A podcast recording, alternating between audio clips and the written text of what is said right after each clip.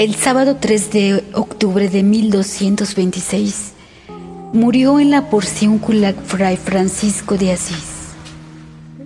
Pero siendo la hora del ocaso, litúrgicamente se estaba ya en el domingo 4 de octubre. En 1228, el Papa Gregorio IX reconoció canónicamente su santidad y ordenó a Tomaso da Celano que escribiera la vida del nuevo santo para que se leyera, en latín leyenda, sobre todo durante su fiesta litúrgica, que por orden pontificia debía ser celebrada solemnemente y por todos. Pero, ¿quién fue San Francisco de Asís? Francisco nació en Asís, Italia, en 1181 o 1182 aproximadamente. Su padre era un rico comerciante y su madre pertenecía a una familia noble. Su padre comerciaba mucho, sobre todo yendo a Francia. Cuando nació su hijo, estaba fuera del país. Las gentes apodaron al niño Francesco, el francés, aunque éste había recibido en su bautismo el nombre de Juan. En su juventud no se dedicó ni a los negocios del padre ni a estudiar, simplemente se dedicó a gozar de la vida y del lujo que le proporcionaba su padre. Gastaba mucho dinero, pero siempre daba limosna a los pobres. Cuando llegó a la edad aproximada de 20 años, hubo pleito entre la ciudad de Perugia y Asís y hubo una pequeña guerra entre estas dos ciudades donde Francisco fue hecho prisionero aproximadamente por un año, lo cual soportó con alegría. Cuando recobró la libertad cayó gravemente enfermo y esto le hizo fortalecer y madurar su espíritu. Cuando se recuperó decidió ir y combatir en el ejército en la Quinta Cruzada. Se compró una costosa armadura y un manto que regaló a un caballero mal vestido y pobre. Dejó de combatir y volvió a su antigua vida, pero sin tomarla tan a la ligera. Se dedicó a la oración y después de un tiempo tuvo la inspiración de vender todos sus bienes y comprar la perla preciosa de la que habla el Evangelio.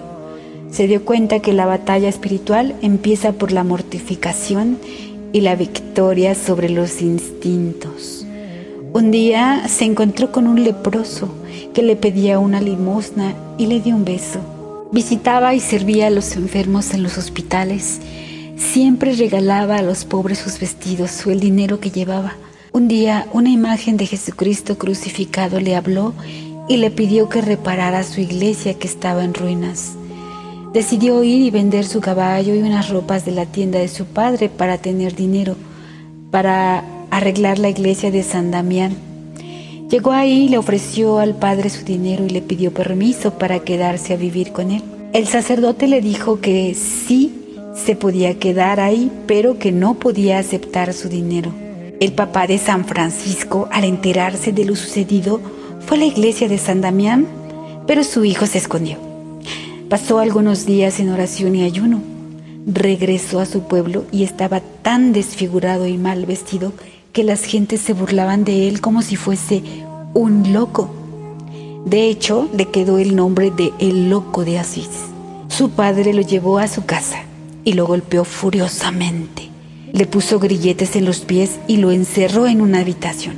Para eso tenía más o menos unos 25 años, Francisco. Su madre se encargó de ponerlo en libertad y él se fue a San Damián. Su padre fue a buscarlo ahí y lo golpeó y le dijo que volviera a su casa o que renunciara a su herencia y le pagara el precio de los vestidos que había vendido de su tienda. San Francisco no tuvo problema en renunciar a la herencia y del dinero de los vestidos, pero dijo que pertenecía a Dios y a los pobres. Su padre lo obligó a ir con el obispo de Asís, quien le sugirió devolver el dinero y tener confianza en Dios. San Francisco devolvió en ese momento la ropa que traía puesta para dársela a su padre ya que a él le pertenecía. El padre se fue muy lastimado y el obispo regaló a San Francisco un viejo vestido de labrador que tenía al que San Francisco le puso una cruz con un trozo de tiza y se lo puso. San Francisco partió buscando un lugar para establecerse.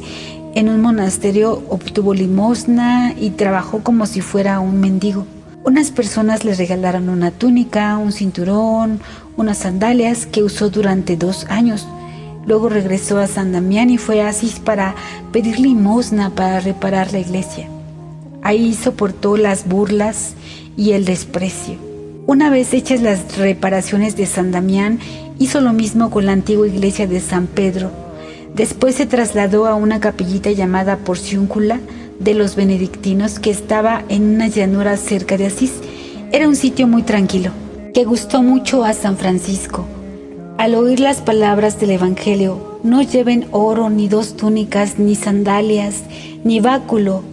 Regaló sus sandalias, su báculo y su cinturón y se quedó solamente con un cordón. Comenzó a hablar a sus oyentes acerca de la penitencia. Sus palabras llegaban a los corazones de sus oyentes. Al saludar a alguien le decía, la paz del Señor sea contigo. Dios le había concedido ya el don de profecía y el don de milagros. San Francisco tuvo muchos seguidores y algunos querían hacerse discípulos suyos. Su primer discípulo fue Bernardo de Quintavalle, que era un rico comerciante de Asís que vendió todo lo que tenía para darlo a los pobres. Su segundo discípulo fue Pedro de Cataneo. San Francisco les concedió hábitos a los dos en abril de 1209. Cuando ya eran doce discípulos, San Francisco redactó una regla breve e informal que eran principalmente consejos evangélicos para alcanzar la perfección. Después de varios años se autorizó por el Papa Inocencio III la regla y les dio una misión, predicar la penitencia. San Francisco solo llegó a recibir el diaconado porque se consideraba indigno del sacerdocio. San Francisco conoció en Roma a Santo Domingo que había predicado la fe y la penitencia en el sur de Francia. En la Navidad de 1223, San Francisco construyó una especie de cueva en la que se representó el nacimiento de Cristo y se celebró la misa. A él le debemos las primeras representaciones de los nacimientos. En 1224 se retiró al monte Albernia y se construyó ahí una pequeña celda. La única persona que lo acompañó fue el hermano León y no quiso tener visitas. Es aquí donde sucedió el milagro de los estigmas, en el cual quedaron impresas las señales de la pasión de Cristo en el cuerpo de Francisco.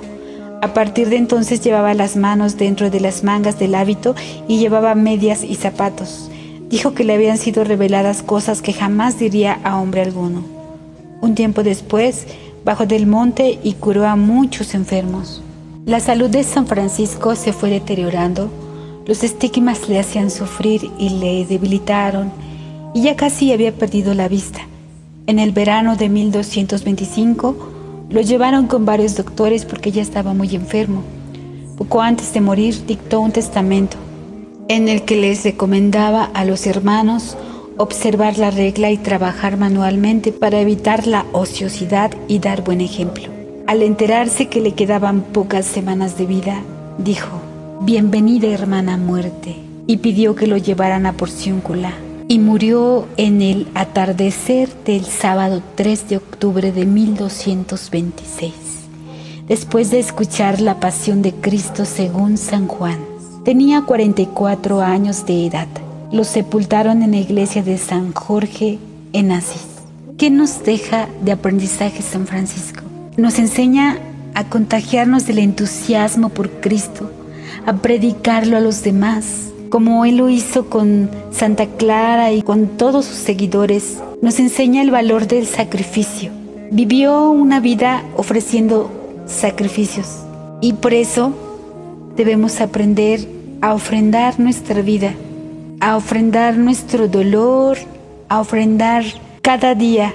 Nos enseña a vivir con sencillez y con mucho amor a Dios.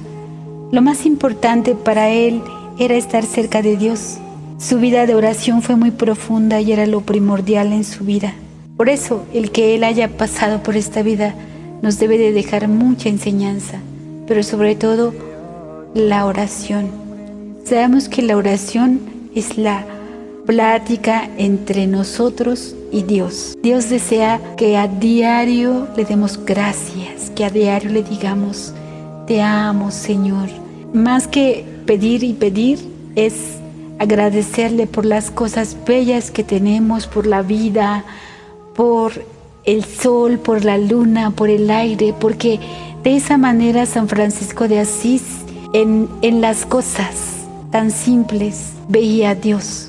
Y por eso les llamaba hermano sol, hermana luna, hermano lobo. Tantas enseñanzas de San Francisco de Asís. Nos enseñó también a vivir cerca de Dios, no de las cosas materiales. Saber encontrar en la pobreza la alegría, esa emoción por tener a Dios en tu vida, que se note que eres de Cristo. Nos enseñó lo importante que es sentirnos parte de la iglesia y ayudarla siempre, pero especialmente en momentos de dificultad.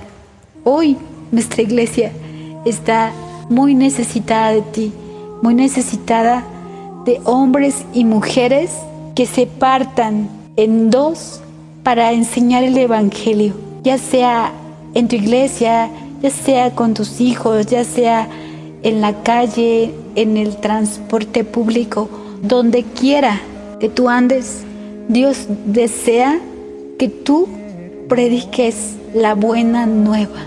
Dios te ama y desea que estés con Él algún día por toda la eternidad. Y hay que trabajar para ese momento en el que terminemos esta vida y podamos gozar de la presencia de Dios, pero hay que trabajar arduamente como San Francisco.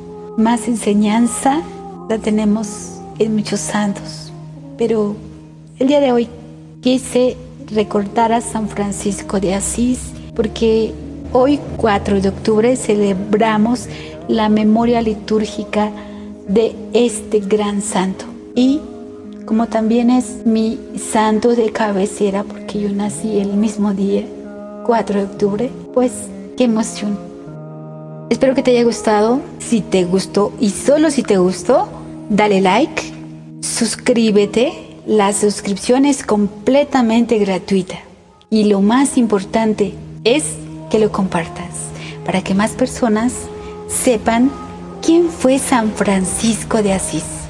Y de esta manera también evangelizas. Así ayudamos a Dios y te ayudas tú. Que tengas un bendecido día, tarde o noche, en la compañía de Dios.